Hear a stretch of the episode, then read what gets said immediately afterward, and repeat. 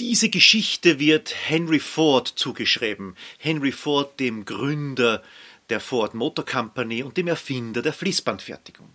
Ein Mitarbeiter wird zu Henry Ford vorgeladen, weil diesem Mitarbeiter ein gravierender Fehler passiert ist. Und dieser Fehler hat als Konsequenz, dass die Ford Motor Company einen Schaden von 100.000 Dollar zu verkraften hat.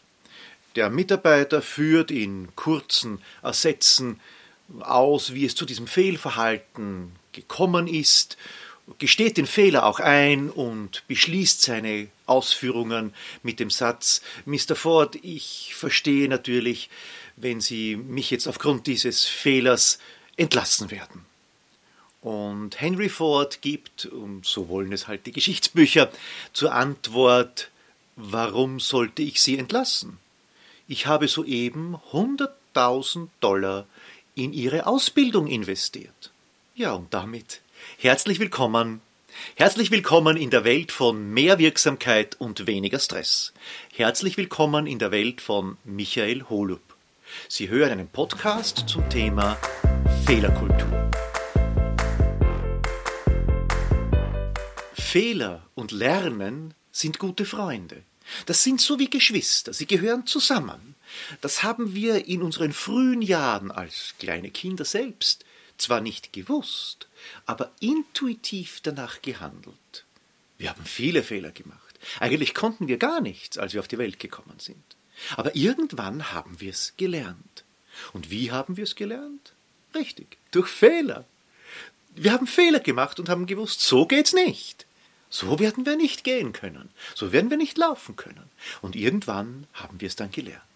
Wir lernten laufen, wir lernten reden, wir lernten singen. Wir haben auch lesen und schreiben und rechnen gelernt.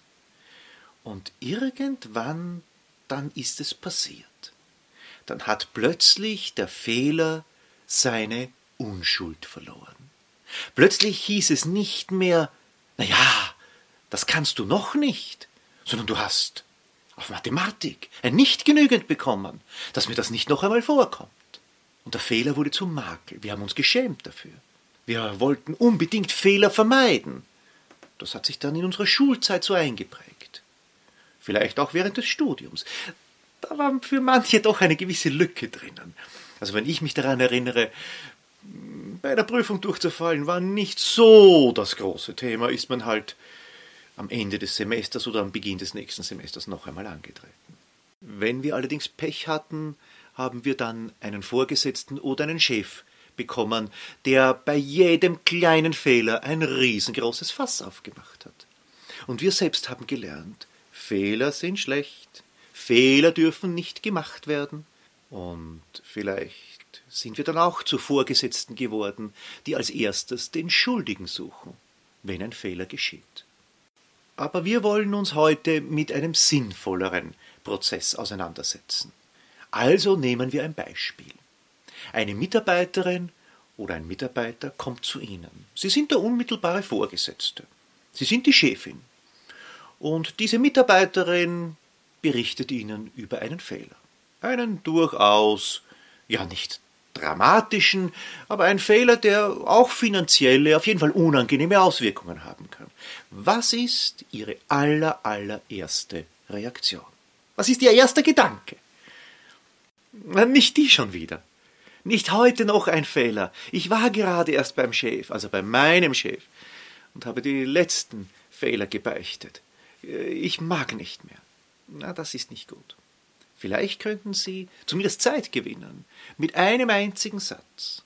Und der ist unheimlich wertvoll, weil er die Fehlerkultur in Ihrem Team in die richtige Richtung lenkt. Der erste Satz könnte sein Danke, dass Sie gleich zu mir gekommen sind. Weil das ist fast das Allerwichtigste. An dieser Stelle vielleicht ein kleines Beispiel. Angenommen, eine Mitarbeiterin aus der Marketingabteilung stellt mit Entsetzen fest, dass die eben in einer Auflage von 10.000 Stück gedruckte Preisliste mehrseitig bei einem der wichtigsten Produkte einen falschen Preis hat. Es wurde ganz einfach übersehen. In diesem Beispiel merkt man, dass Geschwindigkeit des Aufzeigens eines Fehlers ganz bedeutsam ist. Weil diese 10.000 Stück zu drucken kostet natürlich Geld, keine Frage. Aber es wurden ja 10.000 Stück gedruckt, um davon 9.000 Stück europaweit an Kunden zu verschicken. Und wenn wir ein bisschen Erfahrung haben mit diesem Metier, dann wissen wir, die Versandkosten sind deutlich höher als die Druckkosten. Also würde jetzt diese Mitarbeiterin in dem Beispiel diesen Fehler hm, ein paar Tage unter den Teppich kehren, dann würde der Fehler nur größer werden. Weil dann hätte der Versand schon begonnen. Und irgendwann hätte sich ein Kunde, wahrscheinlich aus Österreich oder Deutschland, gemeldet und gesagt, äh, stimmt der Preis? Oder die Bestellungen werden eingeflattert, weil der Preis eben falsch ist. Dann müsste die Aussendung noch einmal gemacht werden. Also, somit ist es klar. Danke, dass Sie jetzt schon zu mir gekommen sind. Dass Mitarbeiterinnen und Mitarbeiter nicht versuchen, den Fehler unter den Teppich zu kehren, sondern sofort ja, vielleicht mit einer Verzögerung von einer halben Stunde, von einer Stunde, wo man sich erst sammeln muss, um was ist da jetzt passiert und was könnten wir jetzt tun, unmittelbar zu Ihnen kommen. Weil dann lässt sich der Fehler, na, vermeiden nicht mehr. Aber die daraus resultierenden Konsequenzen können vielleicht minimiert werden. Und damit kommen wir ja auch schon zum zweiten Punkt. Gemeinsam Lösungen finden. Und das Wort gemeinsam habe ich bewusst gewählt. Also mit demjenigen, der den Fehler verursacht hat, der kennt sich ja in der Materie am besten aus. Der weiß ja schon, was schiefgelaufen ist. Auch Lösungen zu finden. Dass die Auswirkungen des Fehlers möglichst klein gehalten werden. Auch dort ist es ein wichtiger Faktor der Fehlerkultur. Wenn jeder Mitarbeiter, jede Mitarbeiterin weiß, bei Ihnen wird nach Lösungen gesucht, pragmatisch, Don't cry over spilled milk. Wenn die Milch einmal ausgeschüttet ist, braucht man nicht mehr wehklagen, sondern ein Tuch nehmen, aufwischen und weitermachen. Also Lösungen finden. Wir bleiben ein bisschen bei unserem Beispiel, gemeinsam Lösungen zu finden. Tja, die Preisliste ist also falsch gedruckt. Der Preis ist falsch. Die Mitarbeiterin sitzt mit gesenktem Haupt bei ihrer Chefin und gemeinsam suchen Sie nach Lösungen. Und dann kann es ja manchmal passieren, dass solch ein Fehler sogar ein Glücksfall ist. Vielleicht wird sich das Unternehmen überlegen und sagen, wir drucken 10.000 Preislisten. Und eigentlich kennen wir von den 9.000 Kunden, die diese Preisliste in gedruckter Form dann postalisch bekommen, bei 8.500 die E-Mail-Adresse. Ich glaube, wir nehmen es zum Anlass, ab jetzt ein PDF zu schicken. Und wir drucken natürlich weiterhin eine Preisliste für all jene, wo wir keine E-Mail-Adresse haben oder für jene Kunden, die unbedingt eine gedruckte Preisliste haben wollen. Aber nehmen wir diesen Fehler als einen Gewinn, als ein Geschenk und drucken wir keine so große Stückzahl mehr, vielleicht noch 2000, aber diesmal ohne Fehler. Das gelingt natürlich nicht immer wobei es fast immer eine Option ist, darüber nachzudenken, dort wo jetzt der Fehler passiert ist, brauchen wir das überhaupt. Aber immer gilt, je früher wir uns mit der ja, mit den Konsequenzen oder der Minimierung der Konsequenzen von Fehlern beschäftigen, desto preisgünstiger wird es. Wobei Preis ein Synonym ist für Geld, Zeit, Unannehmlichkeiten, schlechte Reputation, äh, Presseartikel und so weiter und so fort. Also der Preis ist in vielen Dimensionen ansonsten zu bezahlen. Je früher, desto besser. Und dann natürlich immer auch die Lösung gemeinsam suchen. Vielleicht nicht nur mit der Kollegin, die den Fehler sozusagen zu verantworten hat, sondern auch mit aus anderen Abteilungen beizuziehen, die mit einer vielleicht ähnlich gelagerten Situation schon umzugehen gelernt haben.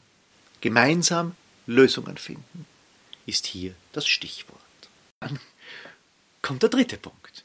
Dann geht es natürlich zurück. Wir haben eine Lösung gefunden. Also das Problem als solches ist behandelt. Jetzt müssen wir zurückgehen und auf die Ursachenforschung uns konzentrieren. Wie kam es zu diesem Fehler? Wie kam es zu dieser Fehlersituation? Und da muss man manchmal weiter zurückgehen, als man vermuten könnte. Vielleicht ist der Fehler viel, viel früher schon eingeleitet worden. Und dann hat es mehrere ja, ich möchte fast sagen, Barrieren gegeben. Mehrere Haltepunkte, die niemand beachtet hat.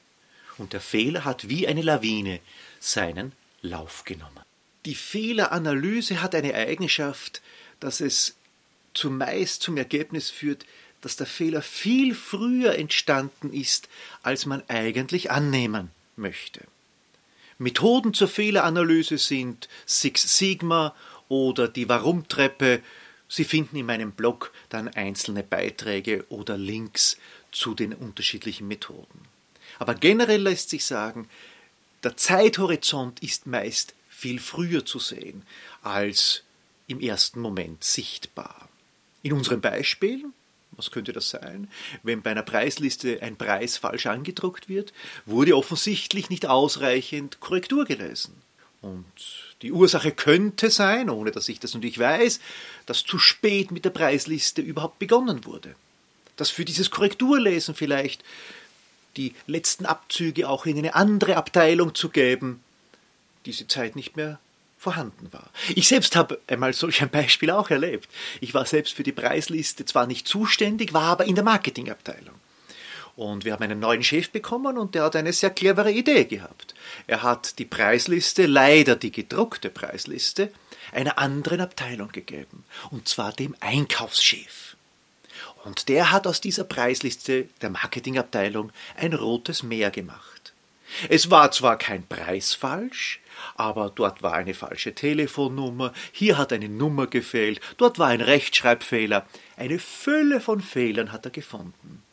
Genügend Zeit vorausgesetzt, ist es immer ein guter Tipp.